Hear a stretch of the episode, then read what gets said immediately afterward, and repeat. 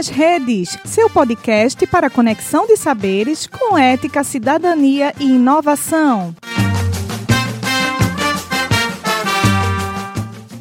Senhoras e senhores, boa tarde a todos. Quem fala aqui com vocês é Diogo Leão e juntamente aqui está minhas três colegas de grupo, Carolina, Augusta e Camila. E hoje a gente vai falar sobre o comportamento do consumidor e como que as redes sociais estão influenciando nos hábitos de consumo. E aí, para a gente começar, a gente já faz uma introduçãozinha aqui sobre como que o Brasil, o nosso país, se comporta hoje no que diz respeito ao e-commerce. E aí vem uma curiosidade. Vocês sabiam que o Brasil é o segundo país do mundo que mais passa tempo na internet? Vocês sabiam também que o Brasil ocupa o segundo lugar do ranking dos países que mais passam, além de tempo na internet, avaliando e pesquisando sobre hábitos de consumo, sobre influências e sobre novas marcas? É 91,8% das pessoas seguem ao mínimo um digital influencer, enquanto que 79,4% do público aceita às vezes as recomendações feitas por esses influenciadores que eles seguem. E 78,5% dos pesquisadores já tiveram contato com as marcas de forma online. E aí, para a gente começar a debater o tema, eu vou chamar aqui as meninas e aí elas vão se apresentando e a gente começa a, o debate sobre o tema, tá bom? Vamos lá, meninas. Oi, gente, boa noite. Aqui quem fala é Maria Camila. Boa noite, Maria Augusta. Vamos conversar um pouquinho aí sobre consumo e as redes sociais. Oi, pessoal, boa noite. Aqui quem fala é Maria Carolina e vamos lá, né, pro debate. Isso aí, Carol. Então, todo mundo se apresentou e aí agora, pessoal, eu queria começar o nosso debate com uma pergunta para vocês. Segundo muitas pesquisas e muitos autores de livros, hoje a gente está vivendo uma revolução da influência digital. E aí eu queria saber a opinião de vocês em relação a esse tema. É, Diogo, a revolução digital ela veio para ficar e ela se intensificou muito com a pandemia, né? A gente assistiu aí um cenário mudar completamente das empresas empresas que não eram é, informatizadas e se desesperar nesse processo. E ela veio para ficar e assim, a rede social ela hoje, ela veio para transformar a influência de compra do consumidor. Ela não muda só a forma como a gente se relaciona, mas também como a gente compra. É, é o, é o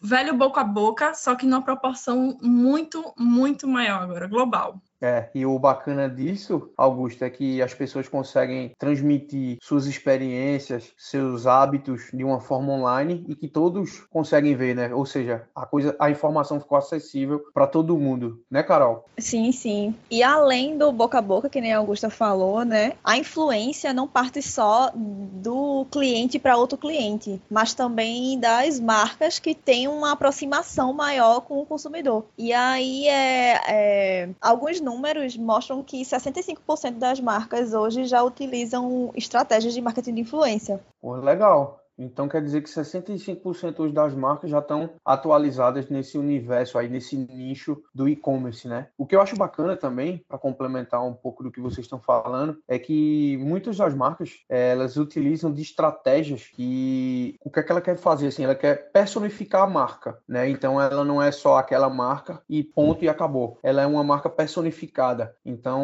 muitas vezes ela se utiliza de estratégias mesmo como uma pessoa, né, para poder chegar até o consumidor. Camila, o que é que tu acha em relação a isso? A marca deixar de ser somente uma marca e virar uma persona? Acho massa, Diogo. Inclusive aqui no Brasil, é uma das marcas pioneiras nesse processo de personificação da marca é a Magazine Luiza, que criou o personagem da Lu, que é uma mulher, e outras marcas também seguiram esse exemplo, como é, a Casas Bahia, que criou o Baianinho, e eu acho isso muito legal para chamar a atenção do consumidor também. Legal, Camila. É, eu também acho, concordo com você. A marca deixa de de, ser só um, um, uma coisa distante e passa a conviver no nosso dia a dia. E o que é bacana também é que você deu alguns exemplos aí a nível nacional, só que a gente tem um nível, um, um, bom exemplo aqui a nível regional e até da nossa cidade aqui de Recife, né? Então, acho que é bacana a gente detalhar um pouco aí, hein, Carol? Sim, sim, a Delicata, ela faz muito isso. É, na verdade, é, diferente da Magazine Luiza e das Casas Bahia, onde eles criaram um personagem virtual, né? A Delicata é o próprio sócio que faz e ele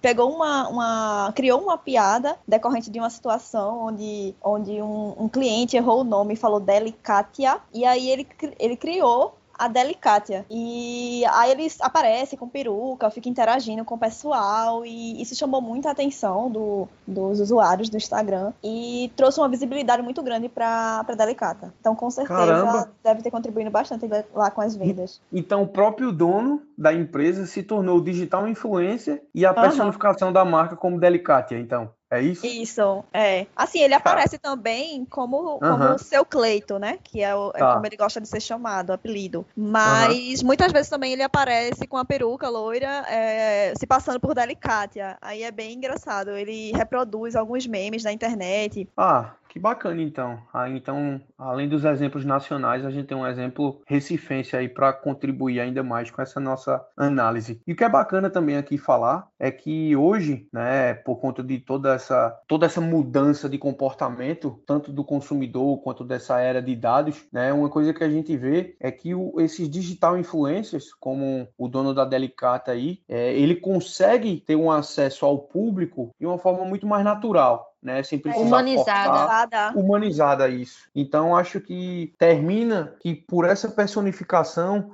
você às vezes se acha parecido com determinada marca, né? Pela forma como ela se expressa, pela forma como ela fala, pela forma em que ela diz determinados conceitos e termina que às vezes ela dá opiniões de algumas coisas, né? Vocês então, sabem, tem uma, ah. uma pesquisa da PwC de 2017 que fala que 40% das pessoas usam as redes sociais para encontrar motivação para suas compras. E eu acho que está muito relacionado a isso, a se identificar com a marca e com aquilo que ela representa. Então, quando uhum. você cria um personagem, você coloca um rosto naquela marca marca, seja um rosto próprio ou o rosto de uma pessoa que tem a ver com os valores da marca, isso liga muito as pessoas a, a realmente se motivarem a comprar e, e, participar daquela marca, né? Kotler dizia que é, os consumidores são os novos proprietários das marcas, então eles começam a ditar o que eles querem, como eles querem, quando eles querem. E quando tem essa identificação, as, as marcas começam, acho que, a trabalhar isso muito melhor, tendo retorno muito mais rápido, através de comentário, de, de avaliação, tudo isso na rede social, né? E colocando um rosto gosto nisso. Sabe o que é arretado aí, Augusta? É que essa pesquisa da PwC foi em 2017, né? E essa questão aí que você falou de Kotler foi naquela versão dele do livro de 2010. Então, para você ver como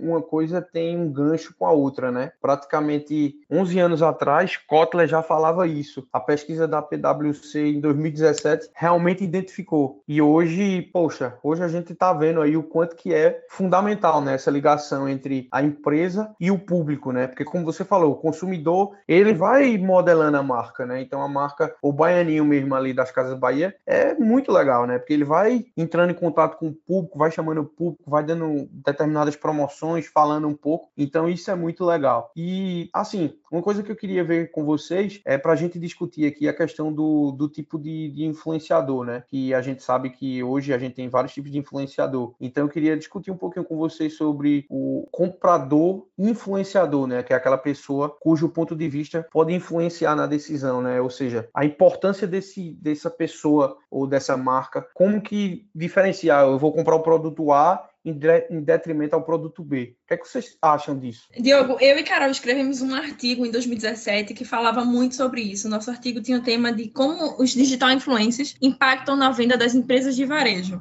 E nesse estudo, a gente detecta exatamente isso, né? É, fizemos uma pesquisa com 419 pessoas, mais ou menos, nível Brasil, através das redes sociais. Uhum. E é, a gente conseguiu ver que 48% das pessoas que responderam a pesquisa já tinham comprado algo que foi indicado por um influenciador. Então, assim, praticamente metade das pessoas já foram influenciadas por alguém. E eu acho que isso grita muito o que as marcas, como as marcas estão começando a entender a importância desses profissionais. É uma profissão uhum. muito recente, muita gente ainda não reconhece, Sim. mas é, são, são realmente as novas pessoas que estão dando voz a uma geração. Mas uhum. eu acho que é uma geração forte que veio uhum. para intensificar muito e mudar a forma como as pessoas consomem. Mas é, a influência ela sempre existiu, a gente sempre se influenciou em alguém, um vizinho, Perfeito. um pai, um amigo, um irmão. Mas quando a gente tem isso a nível global, de pessoas que têm 5, 10, 30 milhões de, de seguidores, como é o case aí fantástico de Juliette, que é uma pessoa que passou desconhecida a 30 milhões de seguidores em quatro meses, uhum. ela está estampando o rosto de diversas marcas aí, não é por acaso. É pelo poder que ela tem de chegar a 30 milhões de pessoas com uma única foto. Vocês sabiam que hoje eu vi agora, a gente tá em dia 20 de julho de 2021, e eu acabei de ver hoje que ela passou, inclusive, Neymar, né? Aqui a nível Brasil de marca. Então, hoje as marcas estão preferindo muito mais contratar Juliette a Neymar. Então, mostra o quanto essa personificação da marca, esse influenciador digital, ele é importante, né? Por conta desse fenômeno Juliette, e talvez Neymar ainda não seja unanimidade para o brasileiro. E Juliette não. Juliette é mulher nordestina, ganhou o programa que, sei lá, foi o mais assistido dos últimos tempos aí, né? A emissora do qual transmitiu o programa foi para recorde de audiência e traz uma mulher, né? A cara daquela mulher ali que tanto foi massacrada dentro do programa ela e hoje ela tá representatividade, né? Um poder de identificação com relação ao público nordestino. Mas Sim. eu acho que também é importante dizer que ela se tornou a pessoa mais engajada do Brasil no Instagram. acho. Ela Também tem, ela, ela é a conta com mais com mais alcance. Então ela consegue atingir um public post, que é um post de publicidade, ela consegue dois 3 milhões de curtidas e uma média de 80 mil comentários por post. Eu acho que as redes sociais, elas vieram muito para democratizar. Antes a gente, a gente tinha muito nicho Rio-São Paulo, é, então para você ser famoso, para você ter um alcance, para você fazer propaganda, publicidade de uma marca, é, você tinha que estar naquela região ali. Era muito difícil, eu acho, uma Uhum. pessoa do Norte e Nordeste conseguir chegar lá. Hoje, com as redes sociais, todo mundo tem alcance, todo mundo consegue, a internet está aí espalhada. Então a gente consegue ter pessoas de todos os lugares do Brasil e do mundo, mas falando é, do Brasil especificamente, que conseguem aparecer. Então a gente tem pessoas como Juliette, que é uma paraibana e foi para um programa, mas tem gente que que usou simplesmente a internet para chegar lá. É, o Whindersson Nunes, por exemplo, é um cara que chegou a ser o maior youtuber do Brasil, mas Uhum. é um cara que saiu do interior do Piauí Isso. e com as redes sociais ele consegue chegar. E eu acho que as marcas estão começando a perceber isso. Eu não e sabe o posso. que é bacana? É. Augusta, sabe o que é bacana? Que 77% dos brasileiros, eles sofrem influência das redes sociais no padrão de consumo. Só que, por outro lado, é, a gente falou aqui de pô, várias e várias coisas boas, mas aí eu acho que também uma coisa que a gente tem que se preocupar para médio, longo prazo, ou até agora mesmo pro presente, é o consumo de forma, como é que eu posso dizer assim, de não necessidade, né? As pessoas estão cada vez consumindo mais porque vê lá o estilo Juliette e a pessoa quer parecer com Juliette, né? É, eu acho que a gente tem que pensar também na forma de consumo consciente, Consciente. né? A gente não pode comprar por comprar. É, atualmente o fast fashion tá bombando aí, é, as peças de roupas feitas em grande escala, mas com duração uma, duas lavagens, a peça já é inutilizada. Então, acho que a gente também tem que pensar por esse lado consciente. É isso. é- eu acho que as redes sociais elas ajudam muito as empresas a segmentarem aonde elas querem chegar. Então, assim, é, é muito difícil você ter uma pessoa, como a gente está falando, como Juliette, que consegue alcançar a nível Brasil. Mas aí você consegue segmentar pessoas que conseguem chegar àquele grupo específico, e aí eu acho que a influência é muito maior. Porque quando ela é específica naquele segmento, ela consegue der- uma confiança muito maior. Então, se eu tenho um produto de malhação, alguma coisa do tipo, e essa pessoa, ela posta sobre atividade física o tempo inteiro, se ela- eu vejo ela postando, me passa uma confiança muito maior do que uma pessoa que eu nunca vi. Então, eu acho que isso, e a questão da imagem, tá falando e tá mostrando o tempo todo, realmente reforça muito o consumo. Então, para as empresas, é ótimo, porque ela vai estar sempre vendendo e vai estar alcançando um público cada vez maior, vai tendo uma resposta muito mais rápida, um contato muito mais direto com o cliente, mas ao contrário, né, em oposição a isso, a questão do consumo consciente está caindo bastante, né? As redes sociais elas pressionam sempre para você seguir aquele aquele hype, o que é que está em alta, qual é a moda da estação, não sei o quê. É o padrão, né? É o padrão, Exato, né, Maria Augusta? É exato. o padrão. é Então, padrão. é, é difícil você realmente é, chegar e ter a,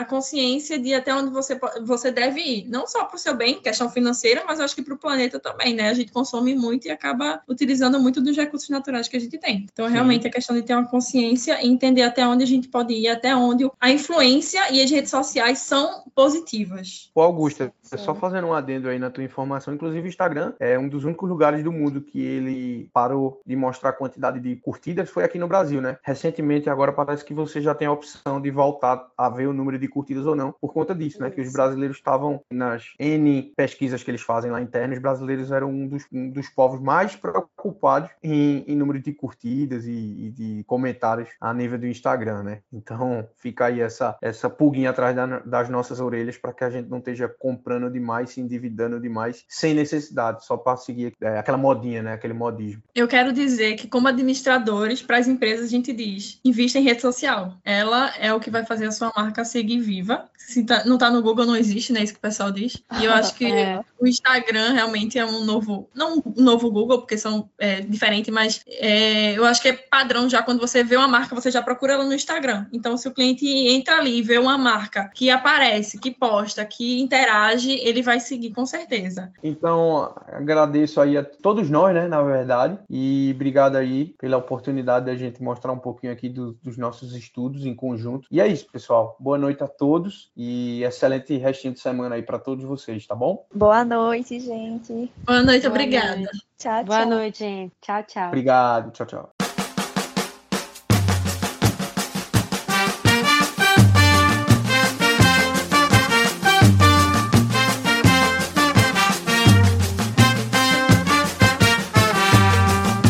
UPE nas redes, seu podcast para conexão de saberes com ética, cidadania e inovação.